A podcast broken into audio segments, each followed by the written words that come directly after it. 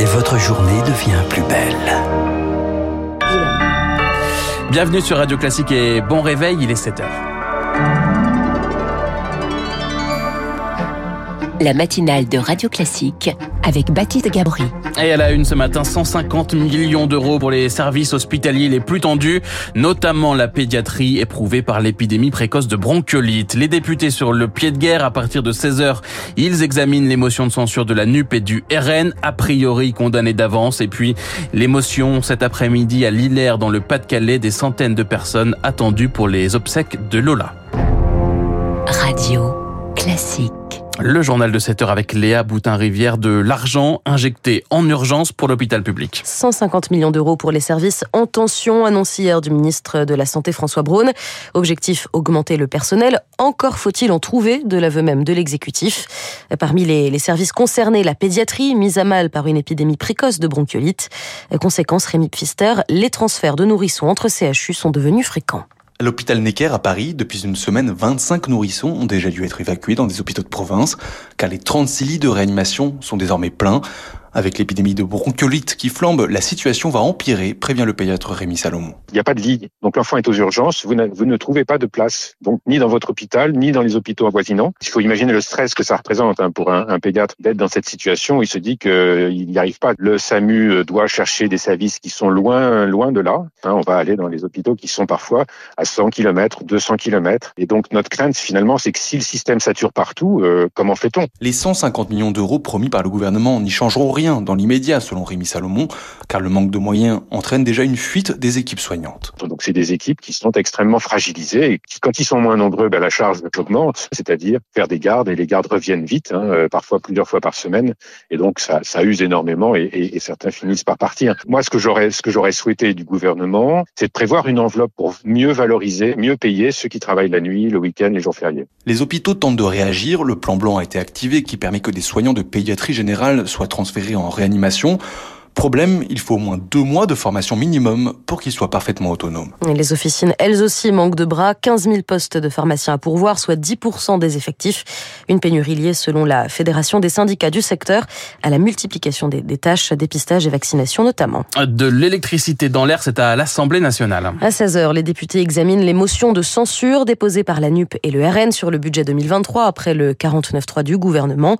A priori, aucune chance de récolter les 289 voix nécessaires pour faire tomber l'exécutif, mais ce n'est de toute façon pas vraiment l'objectif, selon le député LR Thibault Bazin. On est plus sur une opération de communication. Et finalement, il y a une forme de miroir inversé entre le 49.3 du gouvernement qui passe en force et les motions de censure un peu démagogiques, parce que personne ne les souhaite. Quand on censure un gouvernement, qu'est-ce qui se passe le jour suivant? Dans un automne budgétaire, dans un contexte international tendu, avec euh, la guerre en Ukraine, avec euh, l'inflation, la problématique énergétique en France, est-ce que on peut se payer une vacance du gouvernement. Et là, en responsabilité, pour le coup, je pense que ce n'est pas souhaitable. On a besoin d'un pilote dans l'avion en ce moment. Propos recueillis par Lauriane Tout-le-Monde. Et pour remédier à l'absence de majorité absolue du camp présidentiel, Nicolas Sarkozy propose une solution, conclure un accord politique avec la droite. Dans les colonnes du journal du dimanche, l'ancien président assure que la France est du côté du parti de l'autorité, de la fermeté, de la liberté. Il est 7h04 sur Radio Classique, un dernier hommage pour Lola cet après-midi. Des centaines de personnes attendues à Lillers, dans le Pas-de-Calais, pour les funérailles de l'adolescente tuée il y a près de dix jours. Le ministre de l'Intérieur, Gérald Darmanin, devrait être présent. Après une messe ouverte au public, l'inhumation aura lieu, elle, dans la plus stricte intimité. Pierre Collat, bonjour. Bonjour. Et les parents de, de, Lola souhaitent honorer sa mémoire, loin de toute agitation politique. Oui, et ils le disent depuis le début. Ils ne veulent pas que l'image de leur enfant soit utilisée à des fins politiques et l'ont rappelé par la voix de leur avocat en fin de semaine. Dès l'annonce du drame et surtout du profil de la suspecte, L'extrême droite s'est emparée du sujet. Plusieurs rassemblements et manifestations. Il y en a eu ce week-end encore, notamment à Aix-en-Provence, à Bordeaux et dans l'Oise. Malgré le calme réclamé par les parents, cet après-midi à Lillers, des personnalités politiques seront là, comme la députée RN du Pas-de-Calais, Caroline Parmentier. On attend également une foule nombreuse. Les 500 places de la collégiale Saint-Omer ne suffiront pas. Une sonorisation a été installée à l'extérieur. Merci Pierre et la cérémonie doit démarrer à 14h30. Emmanuel Macron lui est en Italie aujourd'hui. Le président est arrivé hier à Rome pour un sommet pour la paix. Selon lui, la paix, justement, est possible en Ukraine quand les Ukrainiens le décideront. Emmanuel Macron a aussi rencontré Giorgia Meloni, tout juste intronisé chef du gouvernement italien. Il lui a promis de travailler en commun avec ambition, mais aussi vigilance. À l'agenda du président aujourd'hui, une rencontre avec le pape.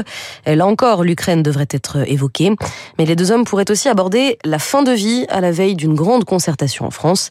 Un sujet sur lequel le Saint-Siège est inflexible, comme le rappelle Christine Pedotti, directrice de la rédaction du magazine Témoignages chrétiens.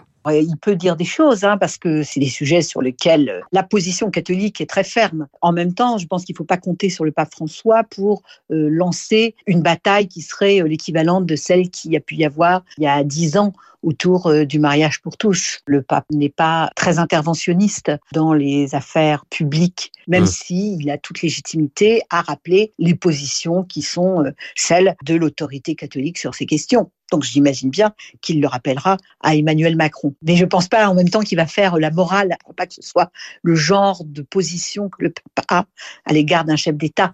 Christine Pedotti répondait à Rémi Vallès. Une dernière information après Van Gogh, un tableau de Monet visé par des militants écologistes. De la purée de pommes de terre sur les meules de Claude Monet, c'était hier au musée Barberini de Potsdam en Allemagne. Comme pour la soupe de tomates lancée sur les tournesols de Van Gogh, le groupe Dernière Génération est derrière cet acte de désobéissance civile. Et là encore, l'objectif est d'alerter au sujet de l'urgence climatique. C'était le journal de 7 heure. Merci Léa Boutin-Rivière. On vous retrouve à 8 h pour un prochain journal. Il est 7h06. Merci d'écouter Radio Classique dans un instant. L'essentiel de l'écho, puis l'édito écho de François Vidal. Les Européens qui avancent sur le plafonnement du prix du gaz, c'est une nécessité, nous dira François. Et puis Olivier Lombard, ancien pilote, fondateur de la start-up Opium, son créneau, la berline hydrogène. Olivier Lombard est la star de l'écho ce matin sur Radio Classique.